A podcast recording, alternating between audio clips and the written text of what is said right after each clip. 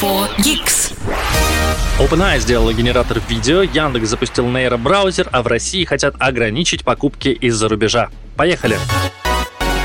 Привет, гики! Как и каждую неделю, с вами Сергей Кузнецов, подкаст FoGeeks. Если вдруг вы еще на нас не подписались, пожалуйста, сделайте это в Телеграме. Можно найти телеграм-канал FoGeeks, там будут все ссылочки, картиночки и прочее, прочее. И каждый день там выходит, ну, ладно, на этой неделе не выходило в связи с некоторыми событиями, а вообще каждый день выходит дайджест дня в мире технологий. Можно получать актуальную информацию в сжатом виде. Если вы вдруг не подписаны на подкаст, то в любой подкаст-платформе нашей страны можете сделать и подписаться на лучший в мире подкаст про IT на русском языке. Все, не буду больше распаляться, погнали к новостям. For Geeks. Поговаривают, что станет не очень выгодно россиянам закупаться за рубежом. Власти хотят отменить беспошлинный лимит на покупки, потому что он кажется слишком высоким. Дело в том, что 7 февраля еще состоялось межведомственное совещание, но информация об этом поступила в СМИ только сейчас. На этом совещании чиновники обсудили беспошлинный лимит в 1000 евро. Хотят его снизить до 200-500 евро или вообще отменить. Потому что говорят, что россияне покупают много гаджетов и много всяких классных устройств за границей. Это, соответственно, не помогает тем ребятам, которые устраивают параллельный импорт. Это не помогает российским разработчикам всяких устройств. И хотят ввести налог на ввоз. То есть э, купили что-то из-за границы, будьте добры, отнесите, пожалуйста, свои денежки, еще процент за это заплатите в казну, если вы хотите покупать какие-то гаджеты с условного eBay, Амазона и прочих всяких сервисов с помощью посредников. Не очень классная, конечно, эта новость, и коснется она, разумеется, покупок и людей с Алиэкспресса, и что, в общем-то, довольно странно, потому что очень долгое время, наоборот, пытались приучить всех заказывать с Алиэкспресса, но, видимо, сейчас важнее, чтобы люди покупали на Озоне, в Wildberries и там Яндекс.Маркете, чем покупали что-то из-за рубежа.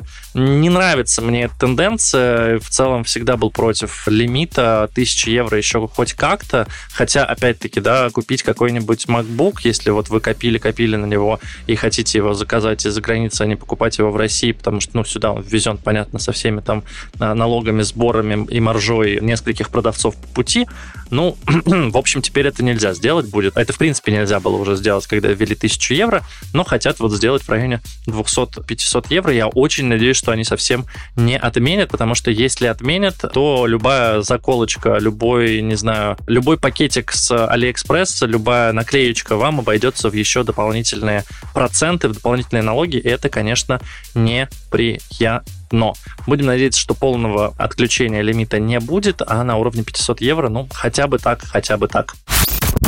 For Geeks. Это фича, а не баг.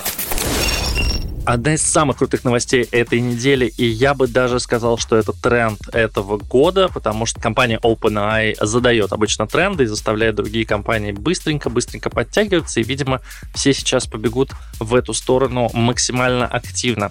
В чем фишка? OpenAI анонсировала новую модель искусственного интеллекта, которая называется Sora, и она создает, вы не поверите, видео. Но мы уже видели в прошлом году различные видео нейросети, которые делают такие очень рваные, очень непонятные ролики, где человек постоянно меняется, и человек в начале видео, человек в конце видео. Это разные абсолютно люди, все моргает. Но да, видео в любом случае, да, нейросеть по кадру создает вам какой-то видеоролик.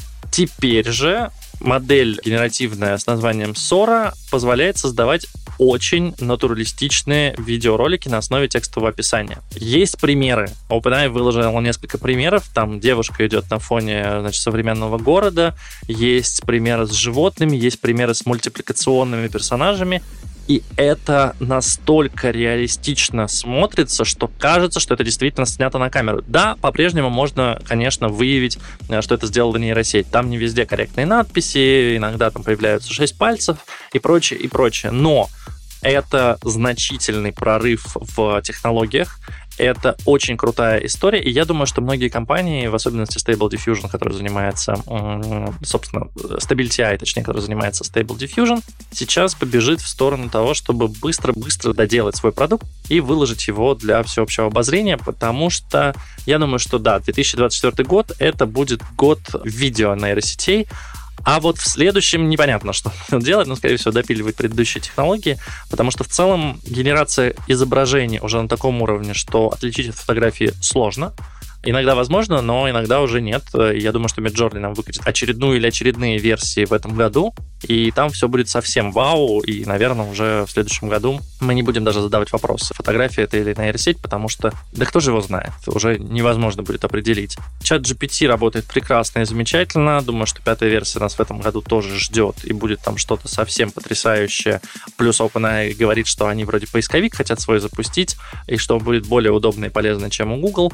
Google тоже работает над своими нейросетками, и в целом там все тоже классно. Microsoft работает над Copilot. В общем, в этом году все будет развиваться, но я думаю, что видео это будет основная история, вокруг которой все будут бегать, потому что пока что все видео, которые генерировались, они выглядели очень плохо. Сейчас то, что вчера показала OpenAI, это вау. Я вам советую перейти в телеграм-канал Fogix, нажать там на ссылочку, перейти и посмотреть э, просто эти видеоролики, вы поймете, о чем я говорю.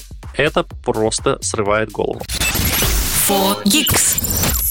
Новости из-за рубежа. Крупный турецкий банк начал проверять ВНЖ у клиентов россиян. Лояльно относящийся к россиянам турецкий Денис Банк разослал письма части клиентов с просьбой срочно предоставить документы, подтверждающие проживание в Турции. Эксперты допускают, что неактивные счета клиентов без ВНЖ будут закрывать. И в целом это, конечно, очень грустная новость.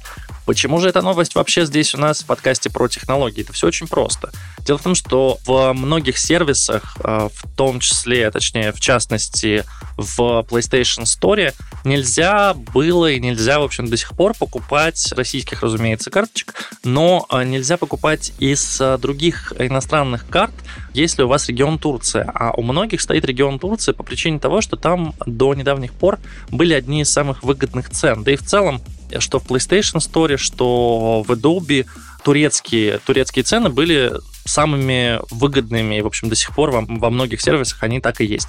И закрытие счетов и банковских карт россиян без ВНЖ в Турции означает, что просто все станет дороже. И если вы через какой-нибудь э, сервис покупали себе раньше карточку оплаты или каким-то образом там пополняли счет, то теперь, скорее всего, это будет дороже, потому что часть карт могут позакрывать. Я сейчас не говорю про тех, кто реально живет в Турции, про то, что у них будут проблемы, я не говорю про тех, кто слетал в Турцию, сделал себе карточку, чтобы пользоваться ей и улетел. Нет, я говорю просто о том рынке, который сформировался за последние два года, когда вы можете покупать пополнение своего счета в турецком аккаунте у какой-либо там компании на каком-либо сайте, и, в общем, потом прекрасно пользоваться и обходить таким образом запреты на использование и на покупку игр в России. К сожалению, на нас это тоже повлияет. Увы, ну вот Денис Банк решил так поступить. С другой стороны, там есть еще несколько банков, которые лояльны, были лояльны, я надеюсь, остаются лояльны к россиянам. Они вроде как пока ничего подобного не заявляли, хотя периодически у них действительно проходят проверки, и они смотрят, кто и как живет в Турции или не живет, соответственно, закрывают им счета. В любом случае, к сожалению, это тоже ужесточается. Ну, как говорится, будем смотреть, будем наблюдать за ситуацией. Пока что никак рынок на это не отреагировал, никакого повышения цен нет, так что если вы хотите, если у вас есть турецкий аккаунт или если вы каким-то образом э, покупаете через Турцию игры или приложения, я бы порекомендовал немножко поторопиться, потому что в ближайшее время может ситуация поменяться. Фогикс. Нас слушает Илон Маск. Но это не точно.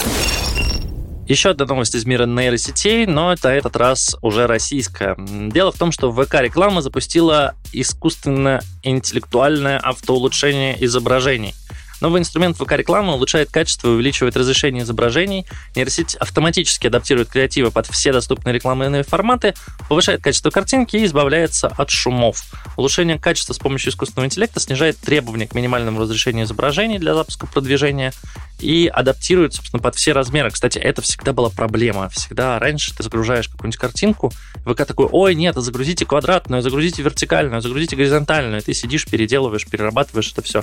И классно, когда у тебя запускает рекламу какое-нибудь агентство, которое получает за это деньги, но когда ты маленький бренд или просто решил продвинуть свой подкаст в ВК, что, кстати, так себе сработало, потому что, потому что, потому что ВК не очень любит подкасты, телеграм-каналы, и в целом хотят, чтобы все было внутри. Но не об этом сейчас. Так вот, Это все, короче, очень сложно. Теперь это проще. Теперь можно заливать маленькие картинки. Нейросеть сама дорисует, точнее, улучшит изображение. И, судя по фотографиям, которые я вот смотрю сейчас, улучшает она действительно неплохо. Неплохо, так что можно этим пользоваться. Ну, это, скорее всего, по умолчанию а, будет включено. И э, в целом это должно улучшить и упростить работу и жизнь пользователей в социальной сети ВКонтакте.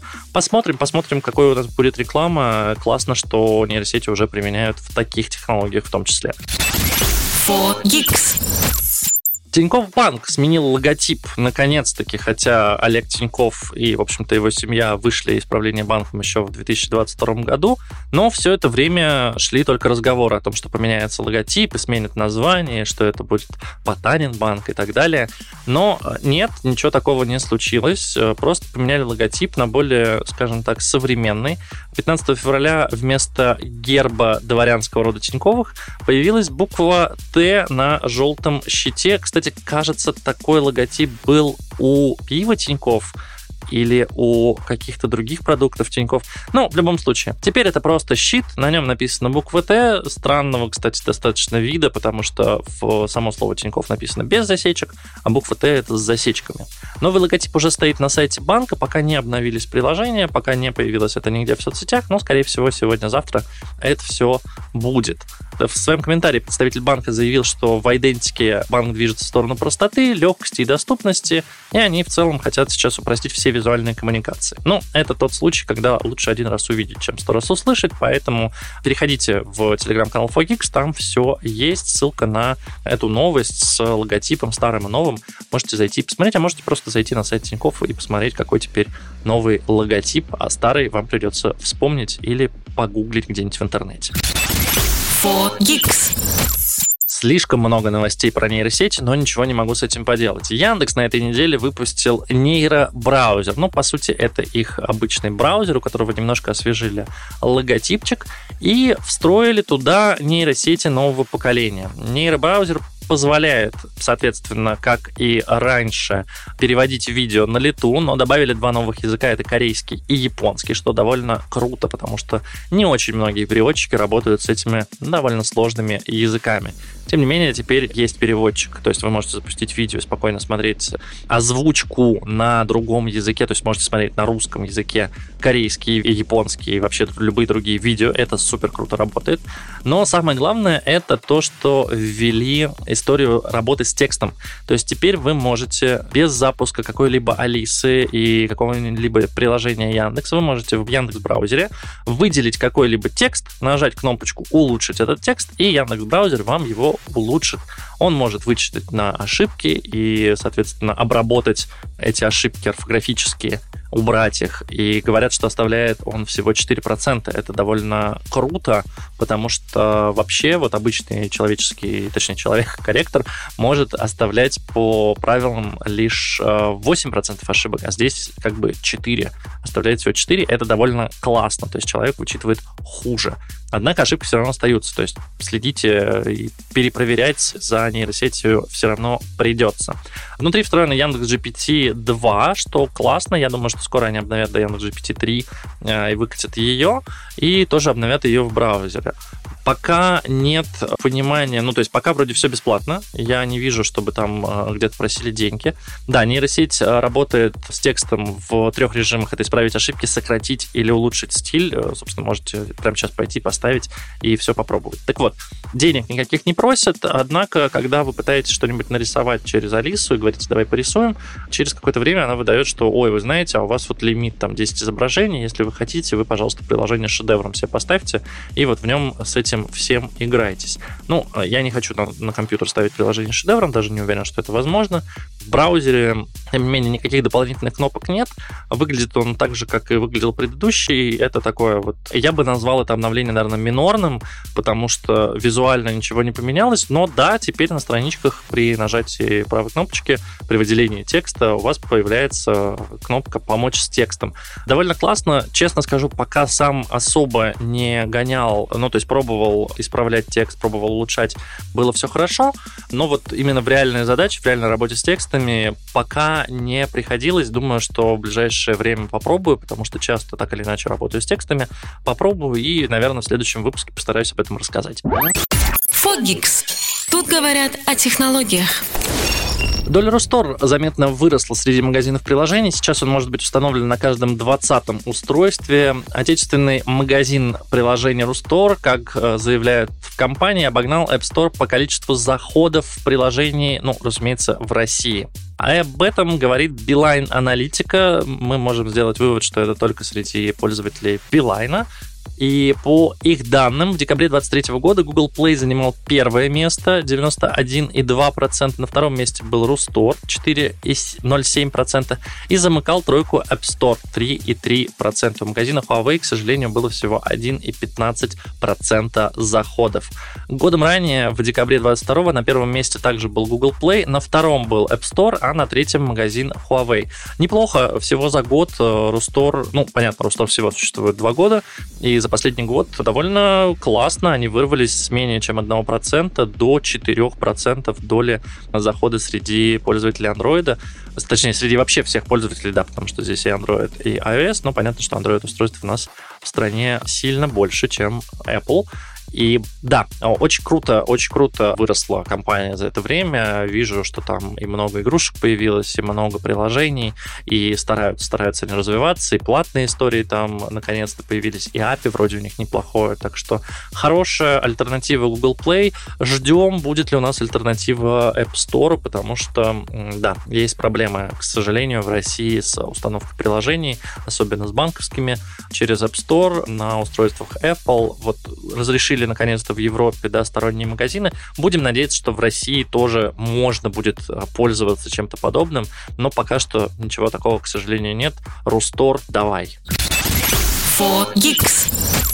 Ну а помимо Android и iOS, в России делают много своих операционных систем, в частности Aquarius. Компания Aquarius готовит свою мобильную операционную систему, правда, на базе Android. Планируют они сделать ее для потребительского, государственного и коммерческого секторов. Компания планирует внести свою ОС в реестр Минцифры и получить преференции на госзакупках и, разумеется, налоговые льготы. Собственная мобильная операционная система Aquarius будет использоваться в смартфонах, которые компания выпускает, и планшетах, которые она также делает для государственного, корпоративного и потребительского сегментов. Минцифры сообщили, что заявление на регистрацию ОС пока не поступало, но если это будет и система пройдет экспертизу, то да, ее включат в реестр по ведомству и, собственно, можно будет пользоваться. Создание собственной мобильной операционной системы на базе Android, как правило, не занимает много времени и средств. Там достаточно в целом накатить снаружи оболочку, и, в общем-то, все, оболочка разрабатывается, ну, давайте так, с учетом того, что в России много профессионалов, я думаю, что несколько месяцев точно будет достаточно. По мнению экспертов, министерство будет вынуждено регулировать количество операционных систем, поскольку там уже есть операционки на андроиде. Это и ядро, и Redsoft выпускали уже свои такие ОС. И, в общем, а, Aquarius будет третий, и странно, если там будет больше их, и если их там будет, не знаю, десятки, то будет, конечно, проблематично. Использование смартфонов с операционной системой на Android Open System Platform, по-моему, она так называется, может быть опасно, заявляют Минцифры, потому что код все же принадлежит э, и контролируется компанией Google, и, может быть, там есть какие-то программные внедрения, что данные российских пользователей куда-нибудь сливаются или что-то еще, или можно выключить все телефоны в стране, например, в один момент. Но в любом случае, пока что это только опасения, и в любом случае альтернатив-то никаких нет, поэтому пока что все будут пользоваться андроидом и какими-то наработками на его базе. 4Geeks. Это фича, а не баг. Короткие, но грустные новости для спортсменов. Приложение для бега Adidas Runtastic, к сожалению, перестанет работать в России. Я не очень понимаю, почему нужно ограничивать россиян в беге.